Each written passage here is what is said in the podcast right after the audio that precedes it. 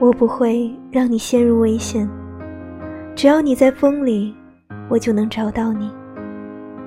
谁都有可能害你，而我，是最没有可能的那一个。原来有了软肋，是这样的感觉。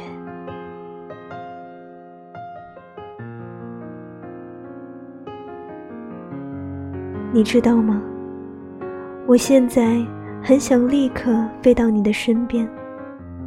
当子弹擦过我耳旁的那一刻，我想的竟然是还没有回你的电话。不许看别人，不许离开我。你是我的，只能是我的。